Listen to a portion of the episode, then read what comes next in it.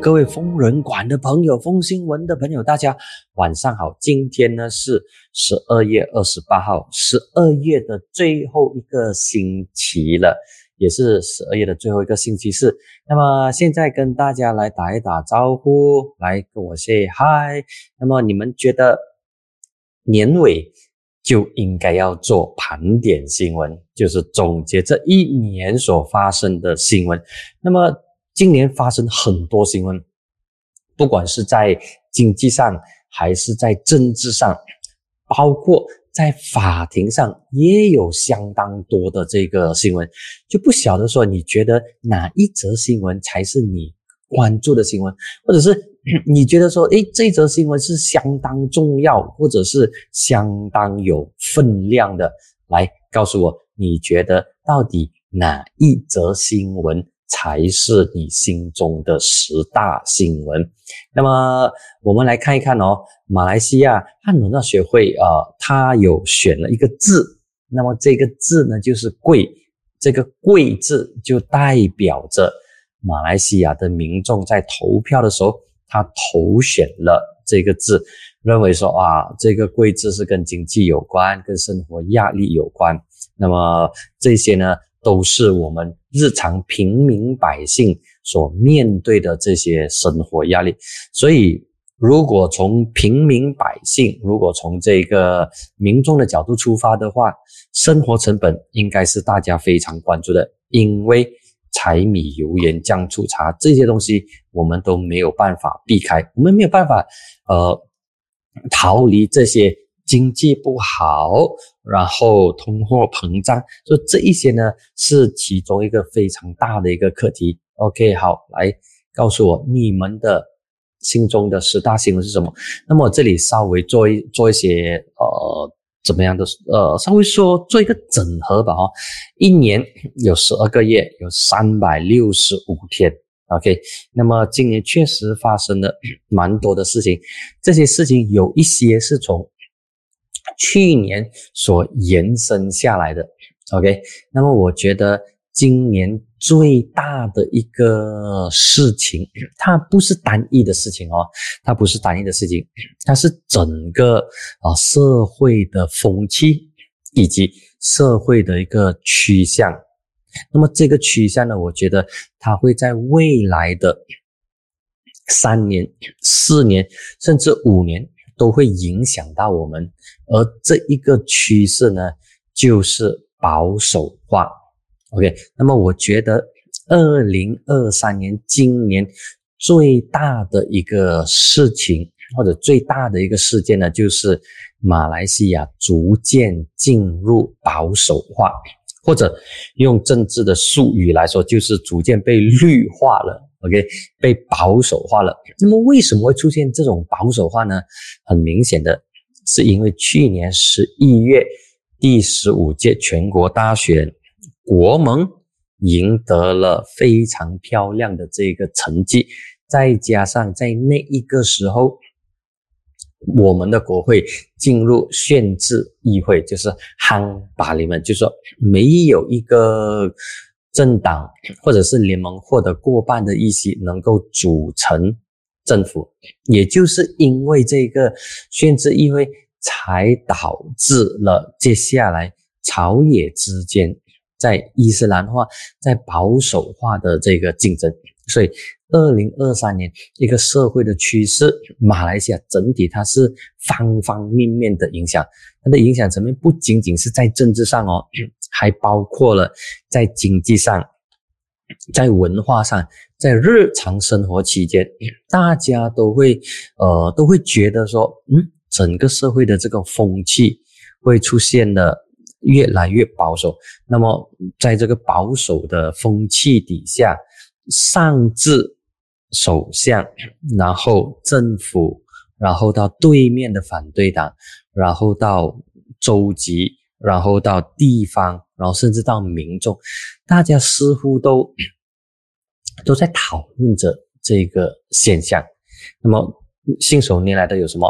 有 Swatch 的这个手表，OK，Swatch 的这个手表，因为有彩虹，有 LGBT，然后说之前他们的这一系列的这个手表都表明是 力挺 LGBT 或者是同情 LGBT，所以这种性少数的课题在马来西亚在保守的风气之下引起了更多的这个讨论。OK，今晚是二零二三年年底总结十大新闻，对呀，呃，都跟今年呃今晚就是来要来总结十大新闻，但是。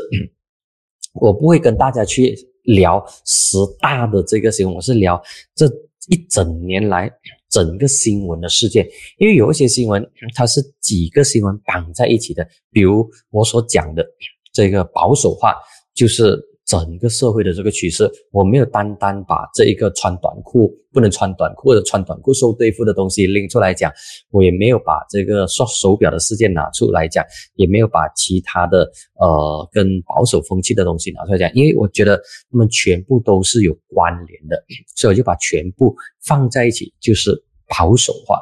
保守化是我觉得今年其中一个最大，不是其中是。最大的没有之一，最大的一个事情，它影响的层面非常广。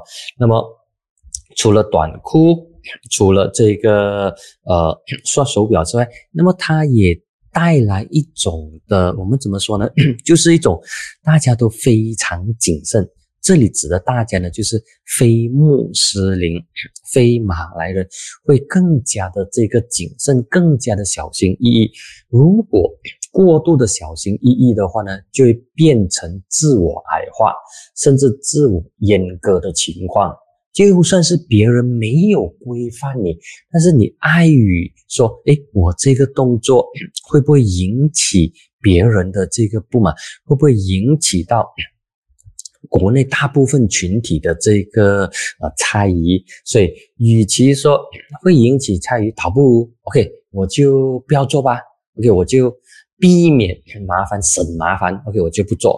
那么这个最经典的例子呢，就是蛋糕店的例子，就是圣诞节不能够在蛋糕上写“圣诞快乐”，担心说写了“圣诞快乐”加 Game 的这个哈拉的 logo 清真的认证可能会被撤回。那么这则新闻我们在上个星期都已经讲了，这里就不重复。不过它是反映出。呃，商家对保守化所带来的这个潜移默化的冲击，它是大家没有感受到，但是当它发生的时候呢，就觉得说，哦，真的印证了绿化，马来西亚绿化从北到南，东到西这种情况，呃，会越来越明显。那么我们能不能够希望或者是祈求政府出手去阻止？啊，坦白说，我就没有这么乐观了。如果政府能够不去跟反对党去竞争这一块，我就谢天谢地。如果说政府要去呃团结政府要去阻止的话，那么我不认为政府在这个时间点上会有。这么大的这个政治的魄力，或者是这个政治的勇气，去阻止保守化的这个进程。那么，其实保守化的进程，呃，不仅仅在马来西亚发生啊，在周边，在整个区域，它都有出现类似这种情况。比如说，印尼，印尼也有这些呃保守势力，慢慢的在抬头。那么另外一个离我们比较远的这个国家是阿富汗，它是被塔利班领导的，也被塔利班治理的。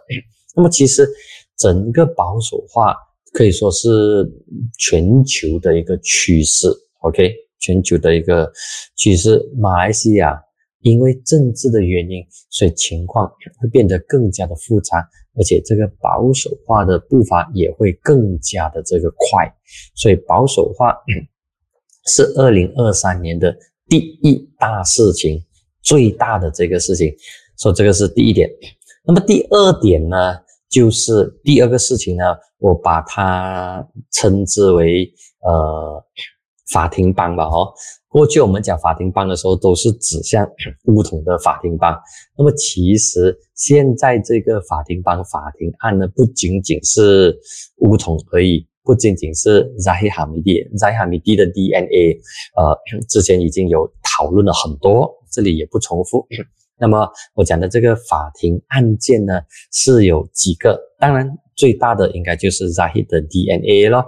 那么第二呢，就是塞沙地，OK，塞沙地的这个案件要打边，要坐牢，然后要罚款。那么塞沙地的这个案件对塞沙地的冲击是蛮大的。我有留意到，自从塞沙地被定罪之后呢。他在社交媒体的这个曝光，他的这个呃见报率突然之间降了很多。我不晓得大家有没有留意到哦，有没有刷到呃塞萨蒂的这个视频？之前呢，他的这个新闻是相当多的，但是不晓得为什么，自从他的这个案件被定罪之后呢，感觉上他的这个呃曝光率就减少了很多，不晓得。是不是我自己的看法，我自己的感受而已？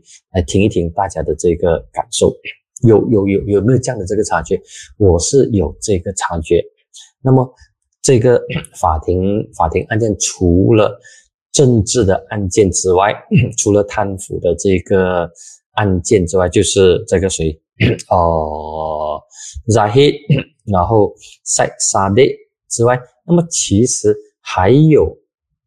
前首相纳吉的案件 也在审讯当中，所以不要忘记哦，纳吉还有案件在审讯当中。那么这一些呢，都是呃我们应该要关注的，而且这些东西还没有完全结束哦。比如说塞萨蒂的他在进行上诉，然后这个呃 Zahid 的 DNA，那么有应该是律师工会说哦要去介入，所以。这些法庭案件并不会就此结束，它还会有一些后续的这个工作。OK，再看看朋友网友们的这个留言，三十五说啊，现在你提起了，还真的发现塞沙地的新闻少了很多。对对对，一三五。那么呃。其他朋友有没有觉得 塞沙蒂的这个新闻少了很多呢？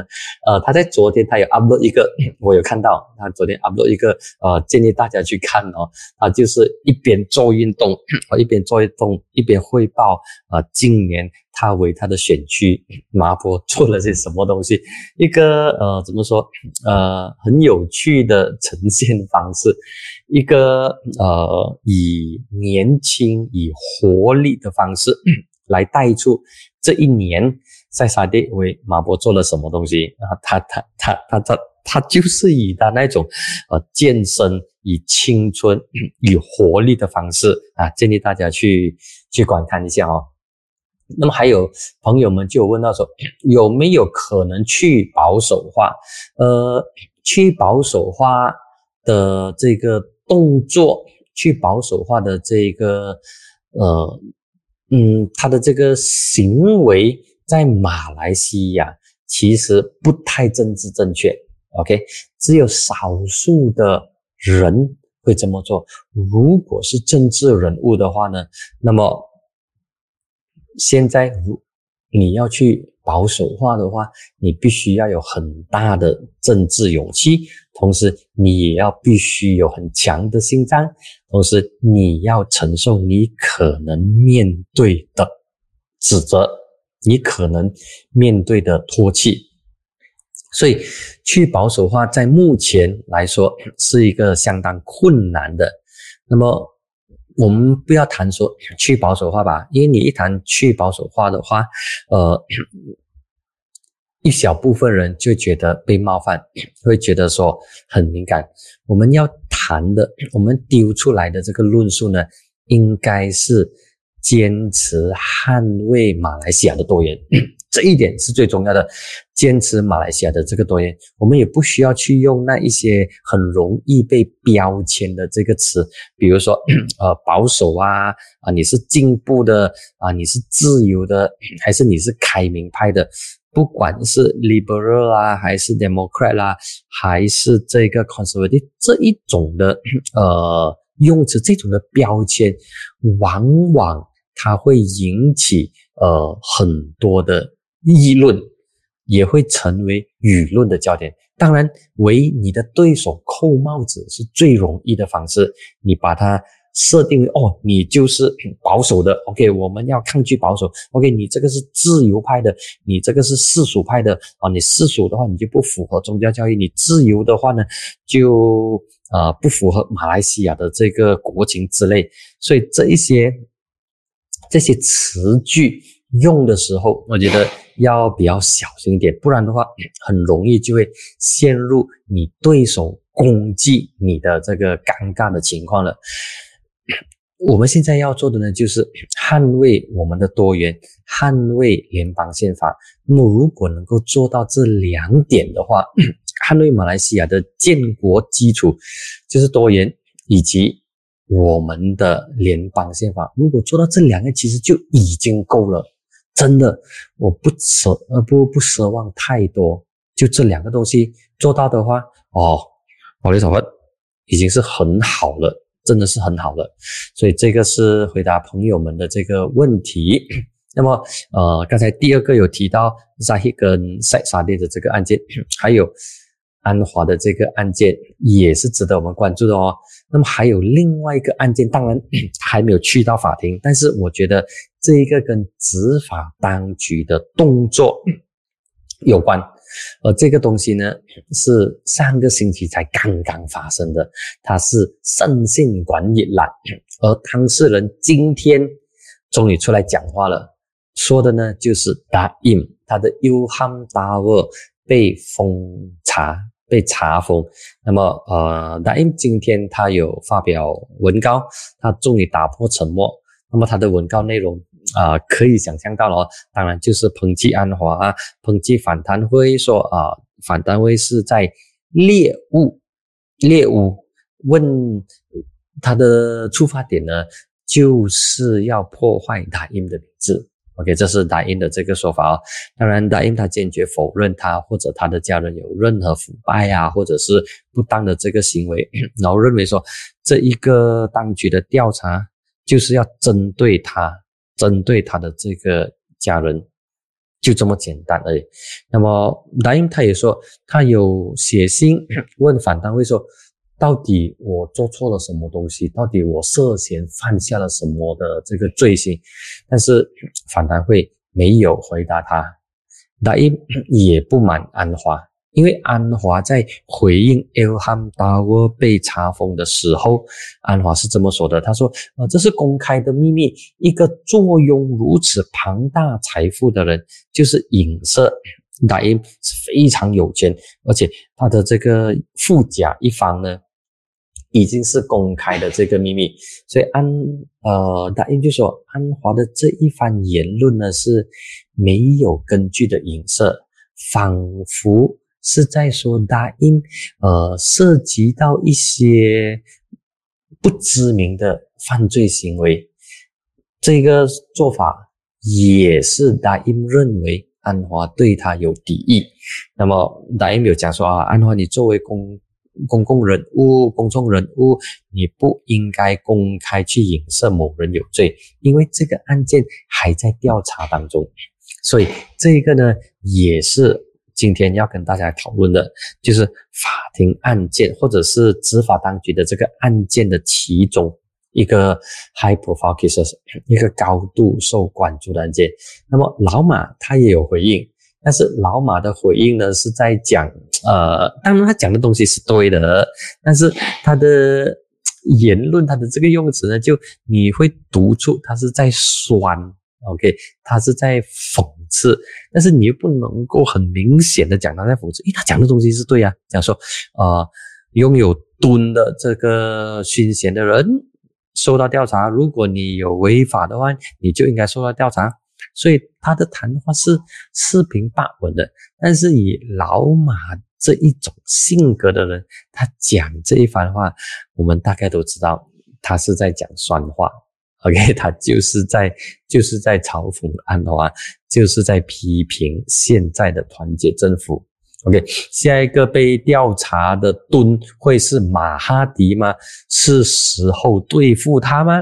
哦，这个就不好说。OK，那么其实安华跟马哈迪现在还有一些案件，还有一些嗯法庭过招的这些案件在手啊，因为安华起诉马哈迪。OK，所以两个人呢，还是有一些呃，有一些案件在身上的哦。OK，那么要对付，如果你说安华是以政府的这个姿态来对付老马的话，不管你什么理由了哈，那么安华未必会占上风。OK，听清楚啊，如果安华或者警察或者反贪会。调查老马，查封他在某处的这个住家之类的这个东西的话，那么其实安华未必占上风。OK，为什么呢？因为现在马来社会的这个力量，OK，马来社会的政治倾向已经是四分天下或者是五分天下了，所以他不能安华没有办法很好的掌握。马来社会的支持，当然非马来社会的话，安华有掌握了相当大部分，可能百分之八十左右，就是所有的呃非马来社群对安华对团结政府的支持有百分之七十到百分之八十，所以这一点是不用担心。但是在马来社会对安华来说很重要的这个呃马来群体的话呢，那么安华还在很努力的要争取马来选民的支持。那么如果这个时候呃对付老马的话，不是说呃不是说不可以或者是不行，只要你有证据，OK，你有这个很有说服力的说法的话。那么民众是会接受的，但问题是你有什么样很强而有力的说法呢？所以目前为止，可能安华的抽屉里头啊，OK，他抽屉里头可能有一些秘密武器，但还不是现在把它筛浪出来，可能他会留着留着留着，之后才把它一次过 pop 完出来。OK，这个呢是呃我所讲的第二个。啊，整个的这个社会现象，啊，不是说这整个的这个呃法庭案件，还有保守的社会风气，这两个事情呢，真的在过去十一个月当中占据了相当大的媒体的版面。OK，尤其是后来打印的这个事件哈，那么还有另外一个呢，也是引起很多讨论。OK。它几乎是呃，从十月开始，从十月七号开始，就成为了大家的焦点。说的呢，就是以巴冲突。虽然以巴冲突它发生，它发生在遥远的这个巴勒斯坦，跟马来西亚却有很密切的联系，因为。这个巴勒斯坦以及马来西亚都是一个穆斯林居多的国家啊，也因为这一点，那么国内的穆斯林的情绪很容易的就被调动起来。那么，呃，以巴冲突虽然发生在巴勒斯坦，跟我们没有直接的这个关系，但是马来西亚政府。倾全国之力去力挺巴勒斯坦，而这种力挺的做法呢，引起了一些议论。那么，比如说，在这个挺巴州，就是教育部所主催、所下达指示要进行的这个挺巴州，就有了很多的议论。那么，在这过程当中呢，有一些学校，OK，就有持玩具枪。当然，后来发现，到时候这些学校并不是政府的学校，而是私立的学校、人民宗教学校。但是那一种的感觉，就让马来西亚的民众觉得说：“诶，为什么会有这种情况的呢？”OK，那么再加上安华还有政府在挺巴课题上呢，是非常的用心，非常的积极，也非常的出力，要捐一亿令吉给巴勒斯坦的民众。OK，那么还有其他的一些建议哦，太多建议了，那么没有办法一一的说出来。那么在今天啊，今天星期四，那么就有一群朝野政党的人在美国大使馆那边要过夜，要挺巴勒斯坦，要在那个地方扎营。OK，要在那个地方扎营，所以这也是以巴冲突。所引发在马来西亚所引发的这个高度的关注，而这个关注主要呢是政府倾全力配合，同时呃也花了不少的人力、财力、物力来表达对啊对对对这个巴勒斯坦民众的这个同情，还有政府也出手阻止啊禁止一家以色列的船务公司。把他们的船停泊在马来西亚的港口，所以以色列的船，这家船务公司的船不能够在马来西亚的港口靠岸。OK，所以这些呢，都是我们看到以巴冲突所带来的这个关注点，以及让马来西亚各族民众看到说，诶，哦，原来这两个国家的冲突，马来西亚。会是这么的，呃，这这么的这个投入来力挺巴勒斯坦，所以这个呢，也是一个相当呃相当独特以及不常见的情况。那么刚才讲的是政府哦，我们还没有提的是私人界，OK，一些民众自发性的状况，他们去背个麦当劳，去背个呃这个。什么名字啊？麦当劳啊，星巴克、沙巴，那么导致麦当劳跟星巴克的这个他们的业绩受到很大的冲击。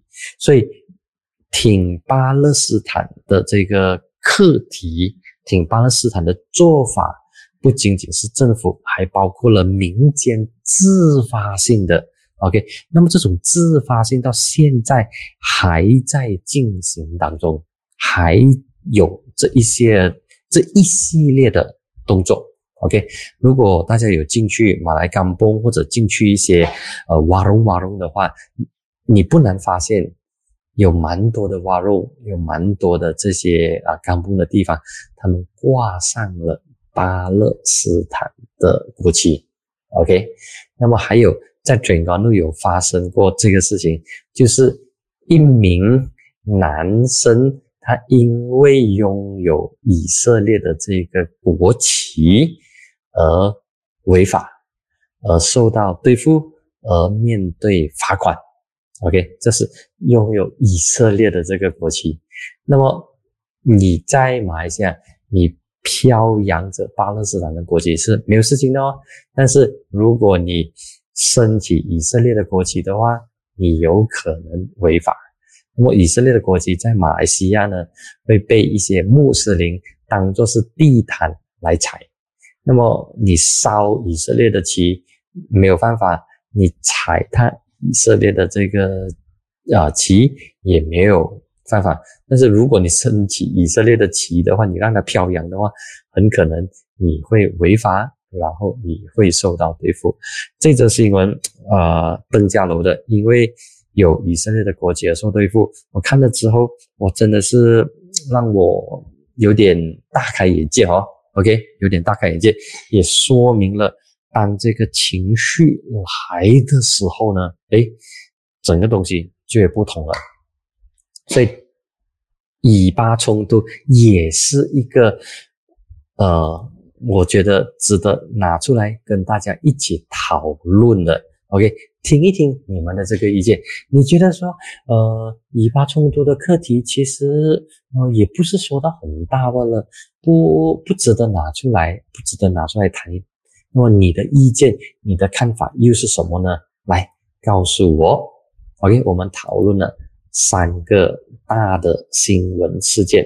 OK，那么接下来第四个呢，我觉得是经济课题哦，是经经济课题。那么这个经济课题在刚开始的时候，就节目一开始的时候，有跟大家提起说，马来西亚的经济似乎不给力哦。不仅仅是我们的经济不给力，我们的股市呢也没有什么发力。OK，我们看不到牛，我们看到的是熊。牛什么时候来，似乎还看不到它的这个呃足迹，看不到它这个踪影。反正熊呢就在那边徘徊、徘徊、徘徊、徘徊。那么经济课题、民生课题是。政府必须要迫切、马上的去处理哦。其中一个政府做的不够好的地方呢，就是国内贸易以及生活费部长他空了差不多三个多四个月才填补。OK，自从诚信党的沙拉胡丁去世之后，这个位置就一直空。不过，他有代部长，代部长是来自沙巴的阿米赞，他现在已经是成为了国内贸易以及生活费部长。OK，那么过去的三个多月当中呢，这个职位一直悬空，这个部长一直悬空，这很不应该。内阁在那个时候就应该要进行小改组，然后填补这个空缺，但是没有。而是等到十二月头的时候，安华一次过宣布内阁改组，那么这一个国内贸易及生活费部部长才有新的人来担任。OK，这个是经经济课题。那么还有另外一个经济课题呢，是 My Airline 突然之间在没有预警的情况之下 shut down。OK。结束营业，那么这也是跟经济有关的。OK，这个东西就更加的这个民生经济了。那么我身旁有一些朋友，当他知道 My Airline 营运的时候，他们都非常高兴，说：“哎呀，终于有了另外一家联航公司，我们不要让呃 AAS。”垄断了马来西亚的联航，要有其他的联航公司去跟 A A 些竞争，所以我身旁的朋友对 My Airline 是有很高的期待的，希望它真的能够做起来，OK，让亚航知道说 OK，我不能够随心所欲，因为我有一个对手，可惜 My Airline 的资金链断裂，然后他的老板。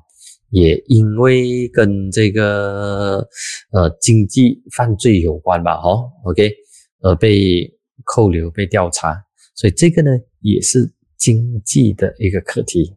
那么除了这个呃 My Airline 之外，还包括 OK，还包括了其他的一些民生课题。那么还有哦还有一个是那个我们讲的呃。之前发生，嗯，那个白米啊、糖啊这些不够的课题，就是日常生活必需品出现短缺的问题。OK，那么这个东西在年头曾经发生啊，包括本地白米不够。OK，那么这些呢都是跟民生经济有关的，只不过这些课题，呃，它不是政治议题。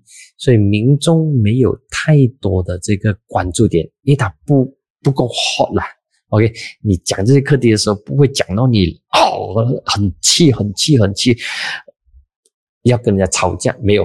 但是你讲到呃政治的课题的时候啊，你讲到法庭案、讲到 Zahid 案件的时候，哇，大家都气惊上脸，说哇怎么可以这样啊？为什么会如此？为什么会如此？争到脸红耳赤。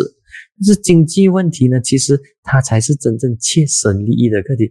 但是大家似乎对它都嗯相当的客气，也没有太多的这个呃太多的这个讨论，太太多的这个表达。OK，但是它很重要，就是经济。经济我把它排在第四号，虽然我觉得它很重要，因为呃。它能够，它能够引起大家兴奋的点不多。虽然它每一个东西都很重要。那么经济方面呢，就还包括了政府推出的两大的这个正确啊，两大的政策，比如说 NETA，OK，就是啊新能源能源转型路线图，还有一个呢就是呃新的这个工业工业工业蓝图，OK，工业政策，这一些呢都是听起来会比较闷。但是却非常重要。那么，如果这些新的政策，呃，没有出炉的话，就意味着我们是沿用过去政府所制定的这个政策。那么，过去政府的政策可能不太。适合目前的这种情况，再加上安华上任之后，呃，所有的政策都要被冠上一个马达尼，OK，economy 马达尼，兰加湾马达尼，什么东西都要有马达尼，包括在首相署也有一个专门执行马达尼政策的一个小组，OK，有这样的一个小组，好，呃，这些能源。这些工业大蓝图之类的都是归纳在经济这一块，OK，经济这一块不要觉得它不重要哦，其实它是相当重要的啊，只不过我们可能没有关注，平时没有花太多时间来关注它而已，OK，那么还有。其他的另外一则新闻呢是六州选举，OK，那么我也觉得六州选举的成绩也相当有指标性的，OK，那么六州选举它是延续了去年十一月绿潮，OK 所带来的这个社会的基社会的新的面向，那么六州选举成绩的走势。它的这个趋势呢，跟第十五届大选是相当一致的，就是说，虽然隔了差不多半年的这个时间，但是绿潮它并没有真正的停下来，OK，它可能放缓速度前进，它还是向前迈进，只不过它的这个步伐稍微慢，OK，慢了一点。那么一党也在也在做出一些很技巧性的调整，比如他让登嘉楼州务大臣阿玛萨姆苏瑞上阵补选，OK，上阵这个补选，然后让他能够进去国会，尽管这个国会议员的职，国会议员的这个职位不应该由州务大臣来担任，应该把这个机会让给其他的领袖。让这些领袖有机会磨练，然后有机会进入国会的殿堂去辩论政策。那问题是一党他让阿马萨苏瑞来竞选，在这个可马曼补选中上阵，当然他赢得非常漂亮，就是要为他接下来呃的仕途发展进行铺路了。因为阿马萨苏瑞他是。一党三名副主席之一，而且这三名副主席当中，以他的形象呃最好，OK，就是争议很少，而且他呈现出来的是专业的形象，所以所以这个呃对一党来说是把它标签为是未来一党的首相人选，OK，这个呢是跟六州选举之后。的世代发展是有关的。那么这六州选举基本上维持了之前的情况，就是国盟继续执政他们的三个州，然后西盟也继续执政他们的这个州属，就这样而已。表面上是维持不变，但实际上。国盟的势力跟实力已经是激增了，好，好像吃了伟哥这样，哇，非常的非常的勇。OK，这是六周选举的情，六周选举成绩之后所带来的这个，嗯，带来的这个冲击所带来的一个现象。OK，呃，OK。Kira 一三五有问说，这样被悲歌，应该讲的是刚才我提到的悲歌哈。OK，这样被悲歌的企业可以如何自救啊？啊，贝格贝贝格的企业如何自救啊，做多一点推广了。比如说麦当劳就有在社交媒体发布了这个呃中文版的这个，我们可以把它形容为是呃微电影的促销，OK 啊，他就找马来西亚的这个演员来演麦当劳他们自己。呃，撰写的一些故事，然后带出来哦，你可以用 apps 来点菜，用 apps 来下单之类，所以这个是麦当劳自救的方式，就是投入更多的钱进行推广，这是第一点。那么第二点呢，就是捐钱。OK，捐钱的话呢，麦当劳是第一个捐一百万的，就是当以巴冲突刚发生不久之后。马来西亚的麦当劳就捐了一百万令吉，呃，给这个人道基金，OK，巴勒斯坦人道基金，，OK，，哇，这个动作非常快。那么之后呢，这个有另外一家，应该是星巴克，也同样有捐款，OK，就是希望说通过捐款来表达，OK，我是这个呃，我是与你们同在的。OK，说说这个是嗯捐款的其中一个其中一个目的哈。那么呃，诶，刚才提到的是这个六州六州选举，OK，六州选举基本上维持原状，然后这个什么那国盟有突破，OK，国盟突破在冰城有突破，然后在雪兰莪。也有突破，OK，在雪兰莪有否决了西蒙的三分之二优势，所以这一点其实对他们来说相当不错哦。对国盟来说，这个成绩相当不错，相当不错。只是阿斯敏可能暗怼了，讲：“哎呀，拿不下雪州政权。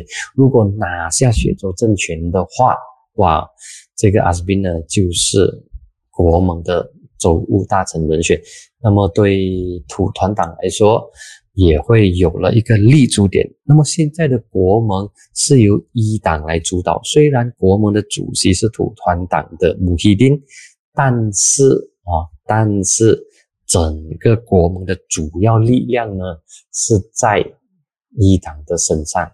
是在一党的身上，所以一党的领袖呢也开始有一点飘飘然了。OK，开始有点飘飘然，有一些高傲的情况，那么会开始看不起这个土团党。比如说在官职分配方面，在吉打就出现了这种情况。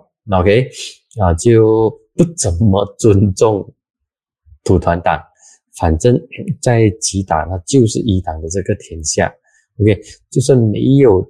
土团党的话，他们依然可以执政，所以呃，对于土团党来说，六州选举之后，他的这个日子呢，并不见得特别好过。如果他们拿下雪兰莪的话，嗯，情况就不同了。但是政治没有如果，政治只有结果，所以这是六州选举呃，整体上所带来的一个一个现象，就是国盟势力大增。在很多地方都取得了立足点，那么西蒙跟乌统日子就不好过啊，尤其是乌统。那么乌统在六州选举当中并没有太多的斩获，OK，他所赢得的议席是少过西蒙啦，当然也少过国盟，所以乌统 OK。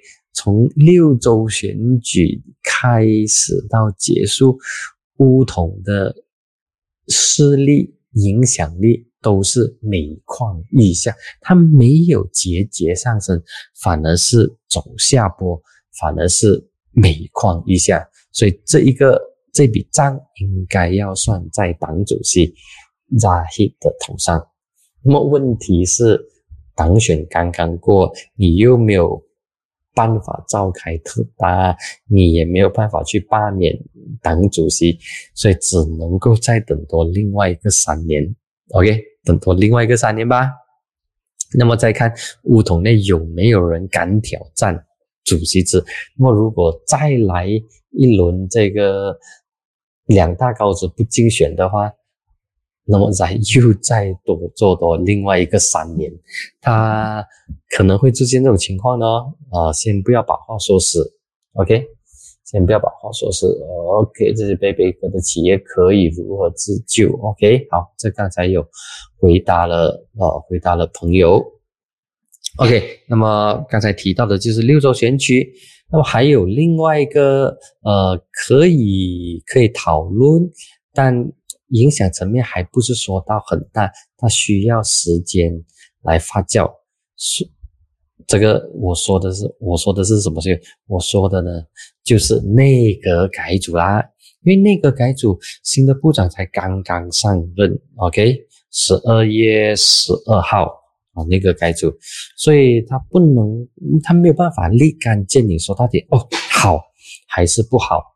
OK，他需要至少三个月的时间，让这些新的部长摸透了部门的运作，然后制定一些政策，那么民众才能够从中感受到说，哦，国家到底有没有往正确的方向前进，还是说他已经偏离了原本的轨道？所以这一些都是呃总结今年二零。二三年的一些新闻事件吧，哈，OK，这些新闻事件，呃，我再重复，再跟大家重新复习多一次。那么，如果你觉得哎漏掉什么东西可以可以发展的，但是就没有提出来啊，那么大家可以在留言区提一提。呃，这些我现在所讲的呢，是我觉得它是几个事件绑起来一个现象，OK。二零二三年的社会现象，哈，可以这样来，可以这样来说吧。哦，第一呢，就是保守化，趋向保守化。第二呢，就是法庭很忙碌，有扎希的案件，然后有塞沙蒂的，还有前首相安华。那么这个法庭很忙碌，也牵引出政府的。执法单位的行动，OK，那么这个执法单位的行动呢，就是反贪会咯。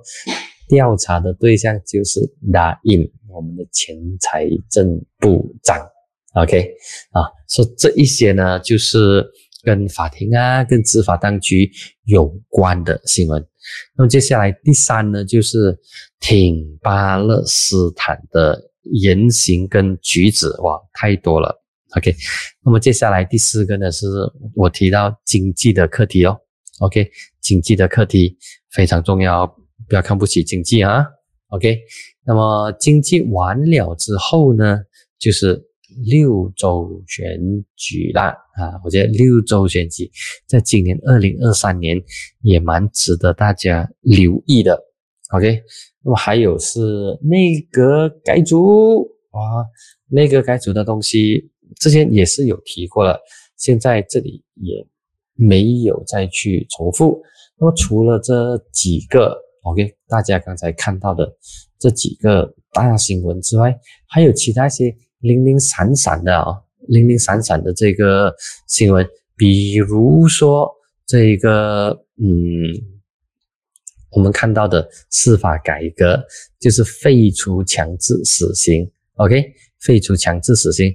它算是一个进步吧，哦，但是保守社会，呃，有呃，不能够讲保守社会，讲废除死刑，呃，那个那个词应该是这样讲，应该讲讲是吧？应该是说你支持和你反对吧，哦，这样的用词会比较中性一点。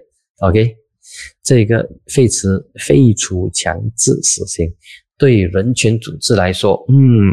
他们觉得说，这一个早早就应该要进行了，早早就应该要废除强制死刑。他们甚至要求说，政府废除死刑啊。OK，强制死刑只不过是把这一个判决的这个权利以及犯人的生命交给法官来决定。那么在过去有强制死刑这个条文的话呢，对法官来说。他没有太多选择，要么就判罪名成立，不然的话就是罪名不成立，就讲他没有太多的这个选择，因为法律已经规定了嘛。比如说你谋杀的话，罪名成立，唯一的刑罚就是死刑。那么现在废除强制死刑之后呢，就以终身监禁来取代。所以这个东西呃也算是相当大的，只不过。舆论没有往这一方面去，呃，去放大它，去专注来报道。OK，那么另外的其他的一个课，其他的一些课题，比如说，呃，这个西方乐队 The Nineteen Seventy Five 一九七五乐队的男男祭文事件。OK，那么这个。乐队一九七五呢，也做的有点过火，在马来西亚的这个地方，OK，有这样的这个动作，OK，所以成为了演唱会日后受到限制的理由，因为你们请的表演者不尊重马来西亚的多元，所以出现了这种情况。，OK，那么其他的我看一下还有没有其他，我这里稍微看了之后。其他的新闻并没有说到，呃，让我印象深刻。OK，没有让我印象深刻。那么，嗯，其他的其他的新闻，各位朋友，你们觉得还有什么大新闻呢？还有什么，嗯，我漏掉的新闻吗？我觉得这个是我自己这里的判断了，我这里的观察。OK，这就是。我为大家整理的二零二三年新闻事件，OK，趁最后的这个时间来展望二零二四年，OK，我们总结了二零二三年，接下来就是要展望二零二四年。二零二四年会是是一个什么样的年份呢？首先，它会是一个继续动荡的年份，第一点哦，它会是继续动荡的这个年份。第二呢？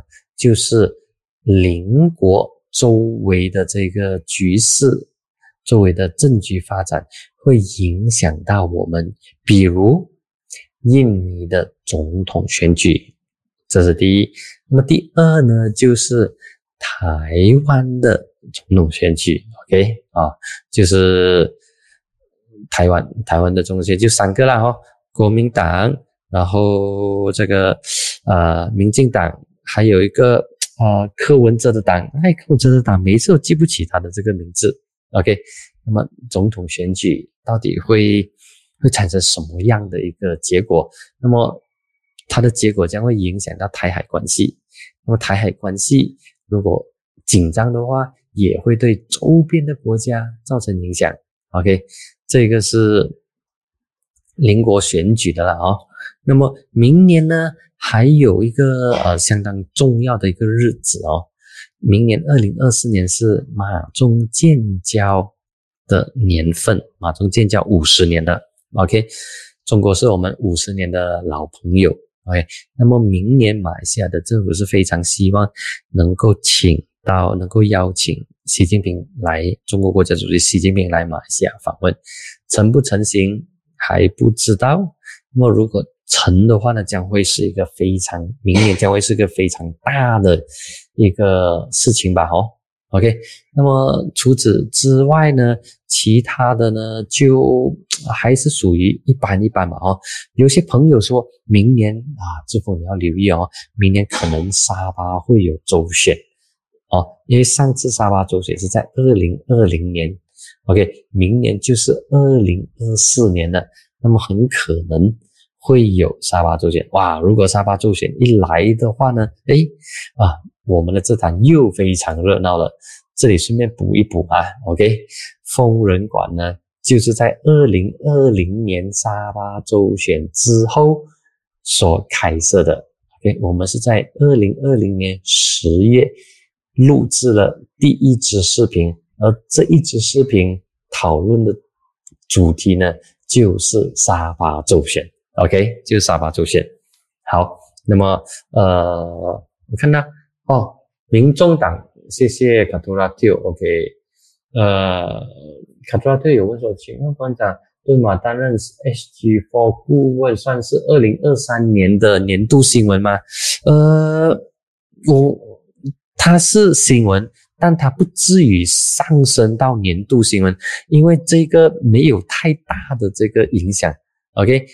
因为老马的那个 SG4 的这个顾问呢，并不是一个在编制里头的一个职位，就是说之前是没有的，是这四个州政府 OK 连成一线，然后委任老马担任顾问的这个职位，所以他没有执行的权利，而他也只不过是又顾又问而已。OK，那么这名顾问提出来的建议、提出来的方案，四个州没有。